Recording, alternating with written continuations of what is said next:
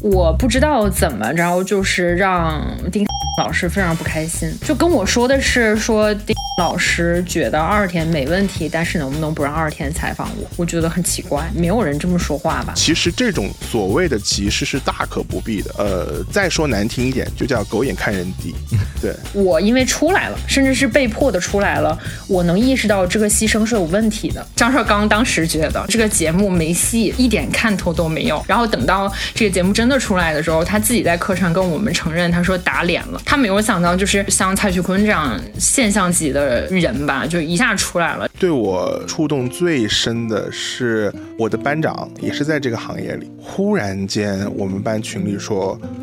呃，班长不行了。在从事导演的过程当中的时候，身上长一些什么癣啊？那个我身边的女生太常见了，还有不来大姨妈的，真的要爱惜自己的身体。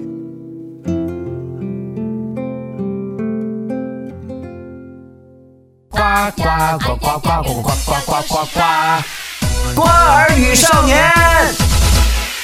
嗨，好久不见！上周断更一周，但是我相信各位粉丝宝宝肯定坐不住，把我们的前二十期节目是不是全部都回听了一遍呢？现在重要通知，瓜语少年嘉宾招募啦！如果你是综艺、电视剧、艺人经纪、后期等各方面的从业者，如果你有想说的、想要分享或者是爆料的猛瓜，热情的邀请你来上节目啦！如果你在长沙，我们就面对面录制；如果你在外地，我们就连线录制，还可以按照你的需求来变声处理，绝对为你保密。报名微信请加 p o r o b o t p o r o b。OT. 欢迎来到今天的瓜儿与少年。大家好，我是天乐。最近一段时间呢，啊，我在刷抖音，一些整蛊综艺出现在了我的抖音当中，然后发现这段时间真的是我的快乐源泉。那其实回想一下，我们之前瓜语少年也采访过不同的一些综艺 P D，也给我们带来了不少的瓜，也让我们感受到了这个行业当中的一些点点滴滴。当然，今天我们也非常开心的能请到在线上邀请到的是我们的自由撰稿人，综艺节目包括纪录片导演，我们要欢迎的是二田，欢迎你。Hello，大家好，瓜儿与少年的听众们，大家好。因为主持人介绍的非常全面，所以我就不自我介绍了，我们就直接开始聊。为数不多的我们走出了马栏山这个圈子，是我们之前有采访呃关于上海的时尚行业的导演，然后现在是呃算是在北京这。这这一块的导演二田是第一位，对，他出生了，我又没有介绍，因为他每次都是自动 Q 自己出来。我们要欢迎的是吃瓜爱好者，也是我们的媒体人李富贵，欢迎你。对我我也曾经在北京做过几年综艺节目，自爆了是吧？那个时候我还小，我也是刚毕业的时候在北京待过几年，然后觉得我实在是适应不了北京的天气，嗯啊，我就所以你们都是长沙人吗？不是，我们都在长沙待了超过十年。是的，嗯是的。因为我朋友不是去芒果台实习，包括工作过，他们跟我说那边其实还挺多本地人的，就挺多湖南省或者是周边城市的人会还挺喜欢在那边生活的，因为很显然比在北京舒服。嗯，哦，舒服太多了。就是我们能谈房价这个事儿吗，没事，你说嘛。就是幸福感会高很多。就是我经常在北京的夜里算，就是我说按我的收入，我啥时候能在北京买上房啊？然后，哦然后那个时候。我基本上我回长沙之后没两年我就把房买了，我的房价是四位数，我们双方平静，二田，你愿意来长沙发展吗？非常欢迎你。我们在挖人是吧？我觉得对我来讲的 bug 可能就是我对于辣的接受度没有那么高，这是唯一的 bug，但其他的我觉得都好。哎，你是从什么时候开始接触这一行的？是这样，我可以跟大家简单介绍一下我个人的经历，就是我以前是就纯文科生，就不是艺考生，然后我本科就念了一个。文科很容易有的那种专业，就是啥都好像学了一点儿，但啥也没学，然后他也不知道能在你的工作当中有什么用。我自己感觉是这么个专业，然后我自己又是一个就比较外放的性格，而且我其实一直觉得我未来想往影视和写作的方向发展，研究生就想考中传，选了一个电视编导的专业，所以我相当于是跨考到了那个中传的 MFA 电视编导，就在电视学院学了两年艺术的硕士。我跟大家科普一下，中国传媒大学的戏剧影视学院和电视学院考研有多难，最近几年卷成了什么样子，就大家可以查一下它的考录比，基本上已经应该是全国前十，就是非常的夸张，就卷得一塌糊涂。哎，那呃，什么时候开始当综艺导演的呢？其实是这样，就是我的个人经历，这个就其实有点建立在不匿名的基础上，我觉得还好。就是因为我我一直有写作的习惯，所以我在读研的时候也没闲着，就基本上做了五六份实习，然后同时还要做学校的活动。这种当时好像正是校招的期间吧，就其实米未去。中传招人，然后当时刚好负责就是中国传媒大学这个号的老师跟我说，他其实挺想去采访一下穆迪的，就是米未的 boss。我就直接冲去那个校招结束的时候，冲去后台找那个穆迪和他的助理说：“老师，我们这儿有一个专访的需求。”我就去米未采访穆迪了。然后采访完穆迪之后，就有一天穆迪老师加了我的微信，他当时就跟我说：“你要不要来米未上班？”哇哦！然后当时我真的是非常非常开心，而且，呃，那个时候的我要比现在锋芒更盛一点，就因为我这个人不是一个很低调的人，就也跟大家坦白，所以当时其实就他虽然抛来了橄榄枝，但我还是走了就正常的面试的流程。但我必须说，这个橄榄枝其实某种程度上是一个特殊的机会，因为正常情况下在我们。一八一九年，就一八到二零年，我觉得这个期间去米未竞争，或者是到现在为止，米未后台一定会有非常非常多的简历，你被选中的概率是非常非常低的。所以当时对我来讲，肯定是一个好机会。而且这里面有一个前提，就是我在去米未之前，包括我做这个访谈之前，我是一到四季奇葩说的老粉儿，相当于当时，嗯。所以，我我我是很希望有这样的一个机会的，然后就顺其自然的去实习了。我大概就是在一九年我毕业之前离开的米未，所以相当于跟的是乐队的夏天的第一季。就是因为我们平时上课，我们学院电视学院的老师是张绍刚老师嘛，他其实就会给我们讲他比如说接触的一些节目策划的机会，包括这个就是我们授课的内容。形容一下张绍刚老师的课堂。基本上就是电视学院有个大礼堂，是用来开年级大会的，一个年级有几百人吧。然后属于我们就是张绍刚老师的课是我们的必修嘛，我们选肯定是能选上的。但是基本上，呃，戏剧影视学院和播音专业和一些其他的可能影视爱好者，每周在张绍刚老师上课的时候，都会提前一到两个小时去我们的教室占座，导致我们上不上课，就这种情况很常见。就本来自己的课，别的专业来。占了是吧？是这意思。对对对，但是你又不好轰大家，因为大学本来就是一个很很开放的东西，所以就导致有很多人坐在就是你可以想一个几百人的大教室或者是大的会议厅那样的一个空间内，有大家是坐在那个走走廊的台阶上和后面。上张老师的课，你印象最深刻的是什么呢？我觉得第一个是他确实不是传统的授课的老师，就是他非常非常幽默。而且就是是倩倩的那种中年人，大家看过他主持节目应该就知道吐槽大会嘛，包括之前非你莫属什么的，他本身也是个挺毒舌、挺挺会吐槽的人。我觉得这个是他本身的属性，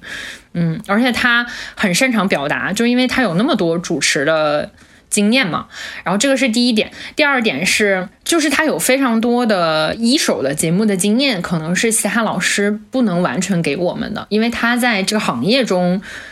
摸爬滚打，而且有一个特别好笑的点可以跟大家说一下。我们那年比较标志性的一个事儿，就是其实我们是选秀元年，那时候我们正在上学。两个大厂的选秀，哎，那个时候其实还就是爱奇艺，爱奇艺的选秀节目，呃，是第一届，就是蔡徐坤那届。他当时特别好笑，就是这个节目还没播的时候，好像是第一年我们上学。他说当时姜斌老师来找他，就是。这个节目的大头头嘛，说他当时觉得这个节目一点看头都没有。张绍刚当时觉得，他觉得这个节目没戏，大概是这个意思。原话我忘了，因为太久了。然后等到这个节目真的出来的时候，他自己在课上跟我们承认，他说打脸了，妥妥的打脸了。就是他没有想到，就是这个风会刮得那么热一下，而且就像蔡徐坤这样现象级的。人吧，就一下出来了，这是他从来没想过的。但是他也特别好笑，我觉得他挺真实的，就他不会避讳说他自己打脸了这件事儿，他还还会拿出来跟我们讲。那会给他的学生介绍工作吗？这个就是反转的地方，其实没有，就你该剪进去吗？我想知道就是也不是没有吧，就是确实他太忙了，就是他不是学术型的老师，啊、我之前在朋友圈有看到张老师的课上，经常会有一些一线的制作人去，你们那时候有吗？哦，对对对，我们但是 我要先夸，然后 再反转一下，就是他有一次是跟毛不易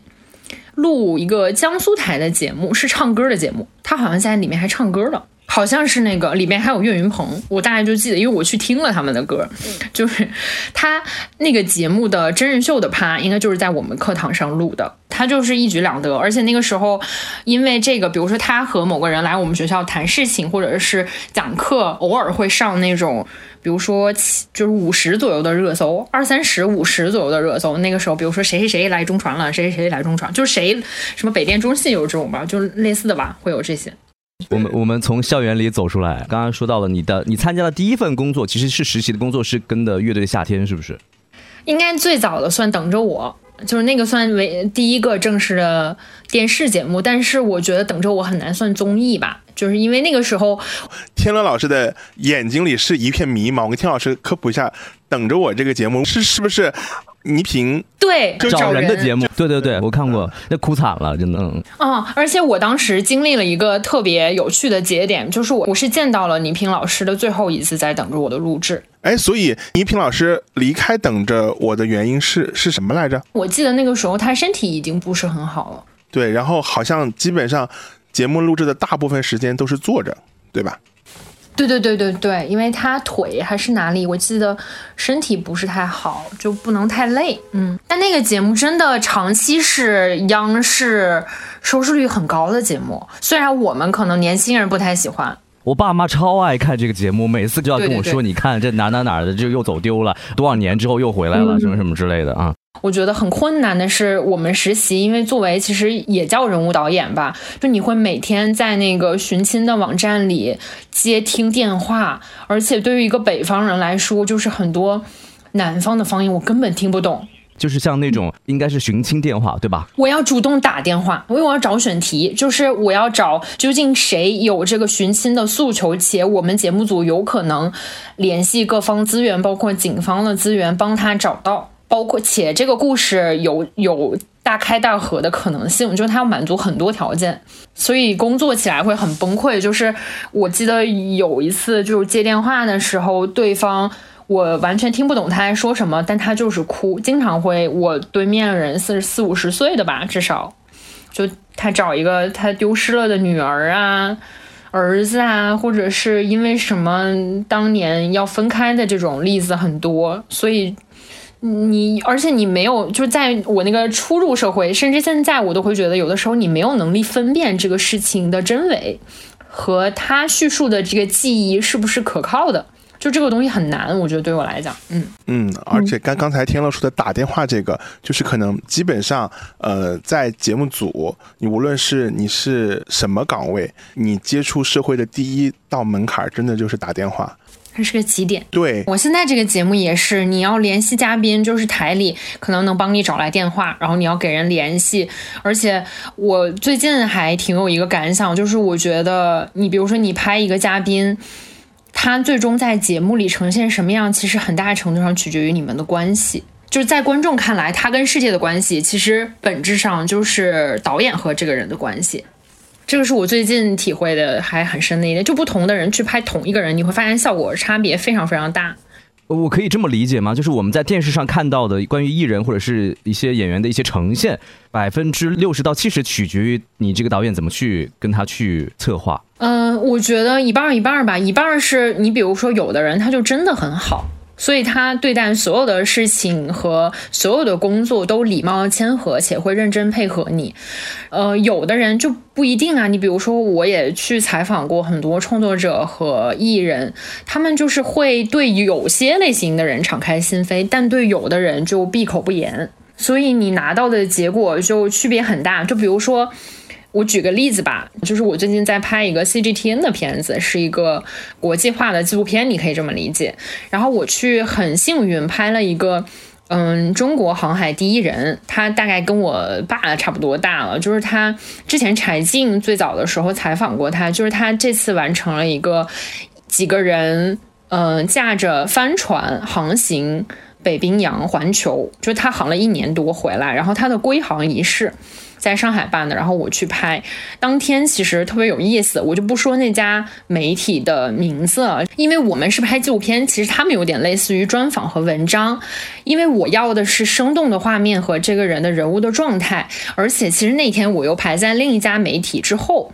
然后我就在观察那家媒体在就是跟他聊天时候他的状态，其实我有一点担心，他并不那么一开一开始就擅长表达，或者是。很很热络的跟你说一些事情，有很充沛的言语，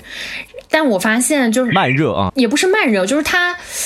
他不是我们这种就从事媒体行业，尤其是年轻人这种表达的方式。所以我从那个他让他给我们介绍船，比如说他在船上怎么做饭，或者是有多挤，他的这个船帆和水手节类似的这个东西。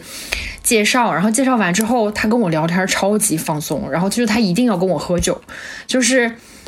就是因为你通过他熟悉的领域已经把这个人打开了，所以他就可以像朋友一样跟你说话。那摄摄像老师就在我的旁边，他们捕捉到的内容就是这个老师好亲和，这个老师好热情。那你从米味结束实习之后就开始工作了，对吗？其实我从米味结束实习之后，就我离开米味其实是。我当时出了一点问题，然后可能双方都不再合适了，其实是被劝退的。这个我也还好，就是很长一段时间，我觉得说出来对我来讲有点困难，但现在还好了，因为我后来发现，其实有可能我不是一个人，就是这是一个他们的工作的制度，以及并不是说我自己工作一定是出现了极大的 bug，所以造成了这个结果。其实我现在就觉得也挺好的。那有没有一些艺人让印象比较深刻的？因为之前我们有采访过其他的一些 P D，关于排场和架子这个问题，其实对于很多的艺人来讲都有。你会遇到这种类型的问题吗？嗯，说实话，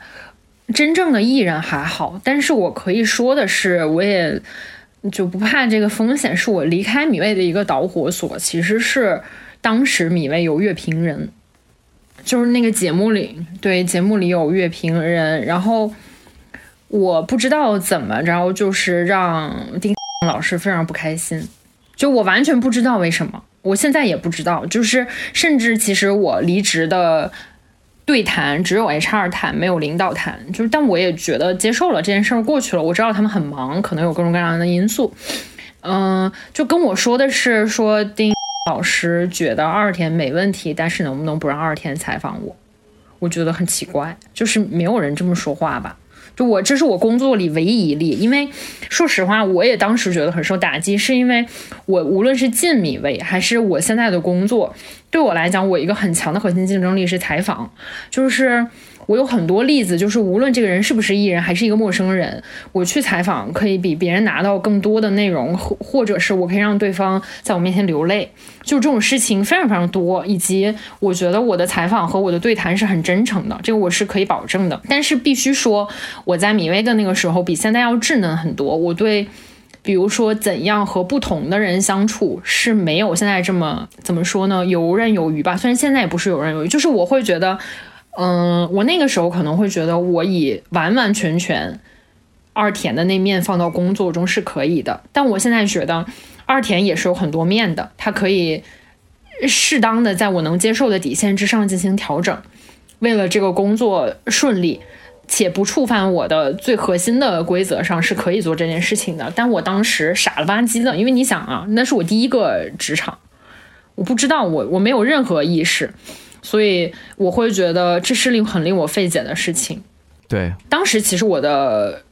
职场关系，我觉得处理也不好，就我没眼力见儿，你懂吧？我这人傻了吧唧的，就是我看不是，就是生活里我是很有眼力见儿的，但在职场里丝毫没有。那个时候，就我意识不到这件事儿对于职场是个是个事儿，也是我的性格，是我没有任何等级观念，我意识不到我的领导是领导。你懂我意思？就好像我意识不到我的实习生是我的实习生，我就觉得他是我的同事，所有人对我来讲都是我的同事，我并不会觉得我跟他有什么区别，他比我赚的多，或者是他是我上下的等级，这些我直到现在还很难以适应。我个人对丁老师的一个观点啊，就是今天你提起来，我就跟大家分享一下这个观点，就是呃，我们做综艺里面会有一些人是要是要出效果的。就是可能是他会去为了去冲热搜，或者是为了去引发争议、剧效果，确实会有这样的一些人存在。嗯，呃，丁以此为生，就是在大 屏幕里面，就是大量的综艺或者评论类综艺里面，去以自己所谓专业人的身份去出一些，也许是出自他本心嘛，就是唱反调，嗯嗯嗯嗯，喷你，对，侮辱你自尊，对我是觉得，呃。我且不从音乐角度去评论这件事儿，而是说，呃，出于节目效果，我充分尊重啊，我甚至认为他这是在为节目牺牲。但是我觉得，呃，在一个综艺里面，就是就是电视，特别是大型综艺，它是一个巨大的工厂或者叫一个工业体系，每个人都是里面的一个齿环。我觉得。呃，作为里面的每个人都是螺螺丝钉的情情况之下，真的谁都别嫌弃谁。所以我认为他如果提出了这么奇怪的要求，我觉得某种意义上是有违职业道德的。其实我现在情绪已经消散很多了。如就是如果我比如说对于过往的这个身份和这件事情没有放下，可能我就会直接跟你们说这个问题，我们不聊了。但我自己觉得，某种程度上对我来讲是。就是当然，他给了我一些伤害，就这个整个的事情给了我一些伤害，导致我在自尊心方面，就各种方面，其实很长时间、很长时间要消化。但我觉得过来的角度，我觉得好的事情是，嗯，离开米未对我来讲并不是一件坏事儿，是因为如果我真的在这个体系过得顺风顺水，如果是两三年、三四年的话，我不觉得那个二田会比我现在这个二田要好，因为。我是很容易投入的人，我我必须诚诚实的说，米未的很多导演非常非常投入，对于自己的嘉宾，对于自己做的内容是很能奉献、很能牺牲的。但是我因为出来了，甚至是被迫的出来了，我能意识到这个牺牲是有问题的。就甚至不是这一家公司，是很多公司，这个牺牲当然是非常非常有问题的。这个是我认为职业伦理上面的有问题。丁知道你是。呃，实习，对，这是我想跟你说的，是我觉得有可能是因为这个原因，有可能是加引号的，觉得自己想被重视，因为我们前面有赛透机器嘛，说白了，他们要过来，我们要换一下机位，布一下光，这个你们都熟悉，有两三分钟哈拉的时间，这个哈拉的时间，我当时印象很深刻，他还特意看了我的名牌，因为我挂着我的自己的名牌工作证，问了我的名字。说大概的意思就是这个名字好听之类的，然后我那个我说我不懂职场，就是因为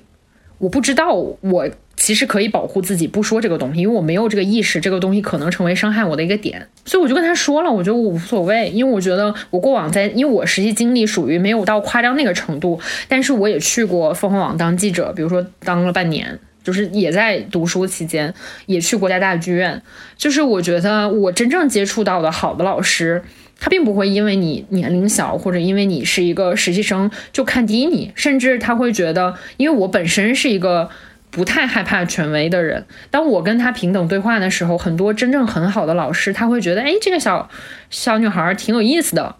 就我也收到过很多这样的反馈，所以我意识不到这个对我来讲是一个弱点。但我后来跟我的同事们和朋友们复盘的时候，他们就会觉得我有点傻。就是有的人他可能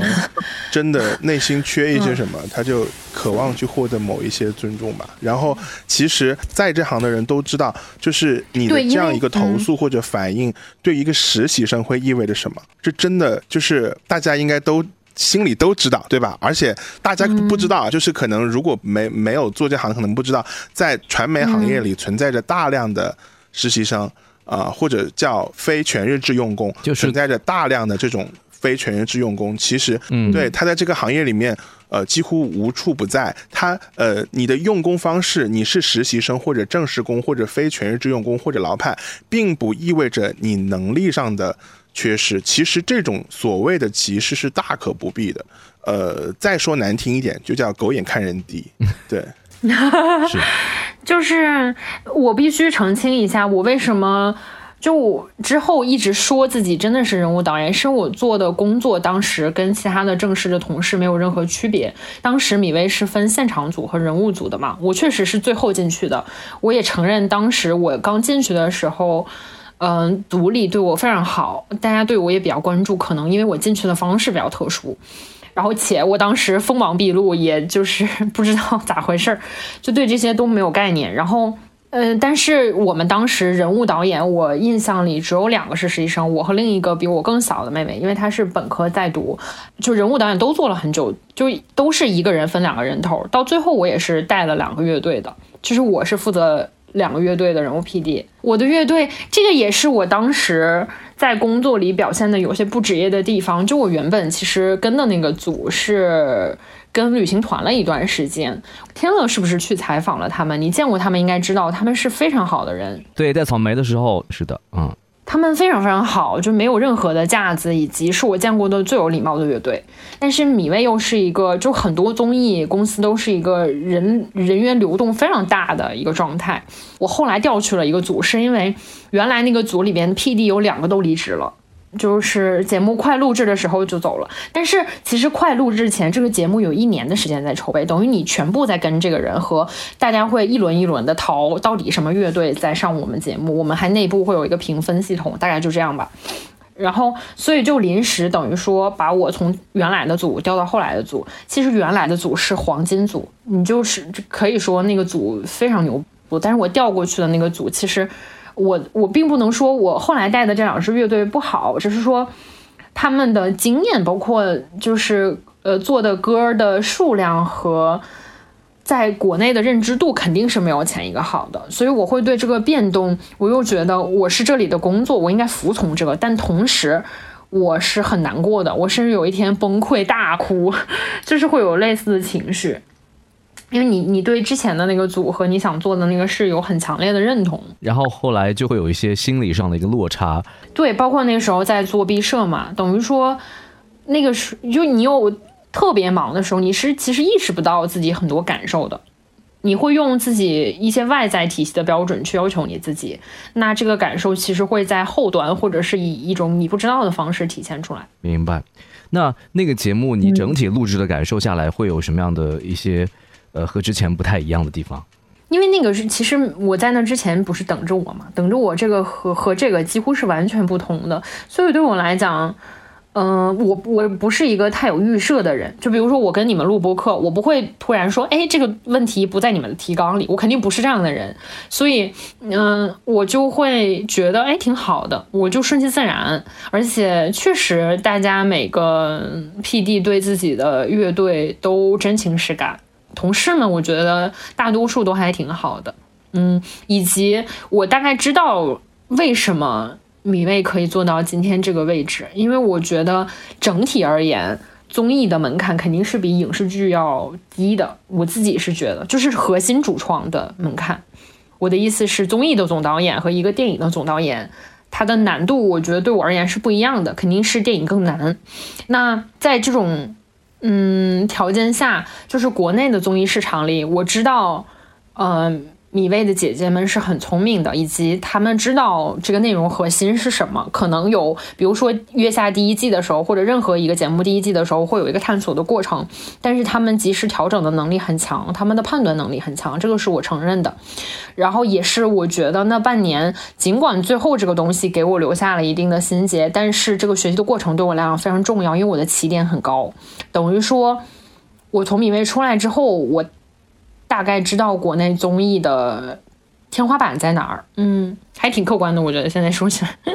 哎，米未熬夜熬得猛吗？非常非常猛，我觉得没有综艺公司不猛吧，就是通宵是正常的事情。比如说一个综艺，它会有呃前期筹备，可能这个前期筹备有半年到一年，然后这个期间呢属于正常的加班。我我的正常的加班就是，比如说你十一二点是能到家的，如果你有一个个人的。嗯，比如说拖延了，或者是你这两天工作特别多，你回家加班到凌晨，我没有把这个算进公司的加班。比如说我们策划已经完了，已经开始录制了，那比如说去廊坊。哪里的棚，或者是在北京大兴哪里的棚录制。那这个录制期间熬夜是很严重的，就是一肯定是要到凌晨了。对，因为我到广院之后，有一位老师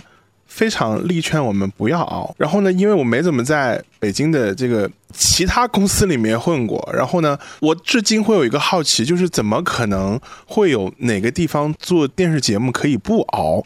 那个老师非常批判年轻人，晚上不睡觉去剪片子，对，然后去我觉得他是对的，就是这也是我现在很小一部分不上班的原因之一吧。就因为我现在是自由职业嘛，对吧？我自由职业已经一年半了。因为我真的发现，因为我现在二十七嘛，就是我觉得我二十五之后我就不再想熬夜了。而且其实我当时在米未还有一个状态不好的原因，是因为我当时既在米未上班，又同时要搞毕设。而且当时我其实皮肤是有问题的，就是我已经开始长那个癣和斑了，跟我自身的体质有关系。但是我在那个工作强度下，我是没有办法解决这个问题的。就是这个硬性的解决办法就是休息，但是我在那里休息不了，然后我又要搞毕设，所以有的时候我也很难兼顾。这比做节目单纯熬夜痛苦多了，因为你的脑子要要切换。就是二者不可兼得，可能对于我们现在来，对对对，当然，嗯。然后回到那个呃自由导演这一趴，你决定成为一个自由导演，你决定说我从一些所谓大厂里面出来日常的工作里面出来的那个契机点是什么呢？它是很自然而然的，好像并没有一个直接的点，就是。我想想啊，哦，是今年三四月份的时候，我刚从那个老板不知道的我第四季出来，然后刚好，因为我其实未来的目标还想往影视剧发展，就我其实也写过一些剧本，就但是不多，就是想往影视剧的编剧和导演发展，所以我其实有两三个月的时间，我很想让自己踏实下来，学一些影视剧的东西，而不仅仅停留在日常的写稿子和接综艺和纪录片上。刚好那个时间段就是我从那个节目出来，而且刚好就是上海疫情。其实他这个是一个比较平静的转折，但我、我见过身边很多的朋友，包括对我自己启发很大的，都都是呃，我们做这行的，因为可能长期熬夜，或者是说各种原因吧，身体忽然出现了问题，甚甚至忽然离开，忽然离开吗？是是有有有是有，嗯，然后天呐，想跟你们聊一下这个了，甚至。忽然离开，然后你就会开始思考这件事情，思考这个事情，就是这份工作，啊，然后以及你获得的回报真的，然后真的值得你当然不值得。去调整这个事情。我最开始是看到别人发生这个故事，对我应该是触动最深的是我的班长。忽然间我们班群里说，呃呃，班长不行了，对，然后呃进了 ICU，班长是做什么工作？班长也是在这个行业里，嗯，对我当时我没有意识到，因为毕竟毕业这么多年了，可能大家也就是逢年过节问候一下，嗯因为不在一个城市，他也在北京。然后他的抖音的最后一条是，应该是有一些艺人春节期间送的一些礼盒呀什么的。然后呢，就是这种还喜喜庆庆的给大家开盲盒，这个可能是哪哪个艺人的工作室呃送的一个什么小礼物之类的。然后最后一条是，你太累了也该歇歇了。但是整个抖音里面的基调都是很欢快的，嗯，然后忽然应该是在五月底的时候，五月底的时候吧，五月五月份的时候，然后就说进了 ICU，然后大概没几天就去世了。就就去世了。然后后来对，然后这个事情对我的触动非常非常大，就是是真的就是呃怎么说，就是真的要爱惜自己的身体。但确实，我们身边真的有太多这样的例子。我我身边其实也有，包括你讲的，你说你之前在从事导演的过程当中的时候，身上长一些什么癣啊，那个嗯我身边的女生太常见了。比如说我们自己嗯，还有不来大姨妈的，是这个，就是让我也很心疼。我当时有个妹妹也确实就是因为这样的原因，最后每要去看医院，我说你要不要暂时调整一下，歇一会儿，不要去那么的去拼。她说没有办法。北京的冬天又冷，嗯嗯，然后室内又干，然后我就熬了几个夜之后，我就开始咳，疯狂的咳。我在盯后期的时候，我甚至觉得我下一秒就能咳出血来。啊、对，然后北京的天气干到就是呃酒店也好或者房间也好，我是要把房间里所有的那种浴巾啊、毛巾啊全部沾上水，然后绕着我，我睡在那些啊，有画面了。对，就是他得绕着我，不然的话我我我第二天早上起来，我感觉我是一具干尸。好吓人啊！所以你是那种没有办法在北方生活的人，对吧？尤其是像北京这种类型。其实你正常的作息是是是不会那样的，但是你一不睡觉，然后你再加上身体健康没有保障的同时，再加上你的空气质量，再加上你的各种呃冬季的一些因素在里面，导致了这些。然后我就生了一场大病，啊然后你就决定在飞机从呃北京落地长沙的大概半天之后，我的咳嗽就好了一半，我当时就觉得，然后等我回到老家大概一两天就完全好了。就完全好了，基本没怎么太太吃药。我出差也是能不去北京就不去北京。是多恨这里。所以二田，你有这方面的困扰吗？我觉得核心的因素对我来讲倒不是这个，是因为我觉得可能和很多东亚人都不一样的点是，包括我在米味的时候会更严重。我是一个很不好惹的人，嗯，尤其作为一个女生啊，我觉得我是很习惯性愤怒和抗争的，这个是写在我甚至是基因里的东西。每个体系和每一个领导都让我有不舒服的地方。说白了，就是别人管我，我就难受，就是我就非常难受。不太想在单位里工作，但是想自自己单干。对，而且我不觉得我没有这个能力，我就觉得何必呢？嗯，那看来有很多的故事可以来聊一聊。感谢收听《瓜儿与少年》，我们不只是瓜，更想分享综艺录制背后的精彩故事。欢迎热爱综艺的你订阅、点赞、留言，我们下期再见。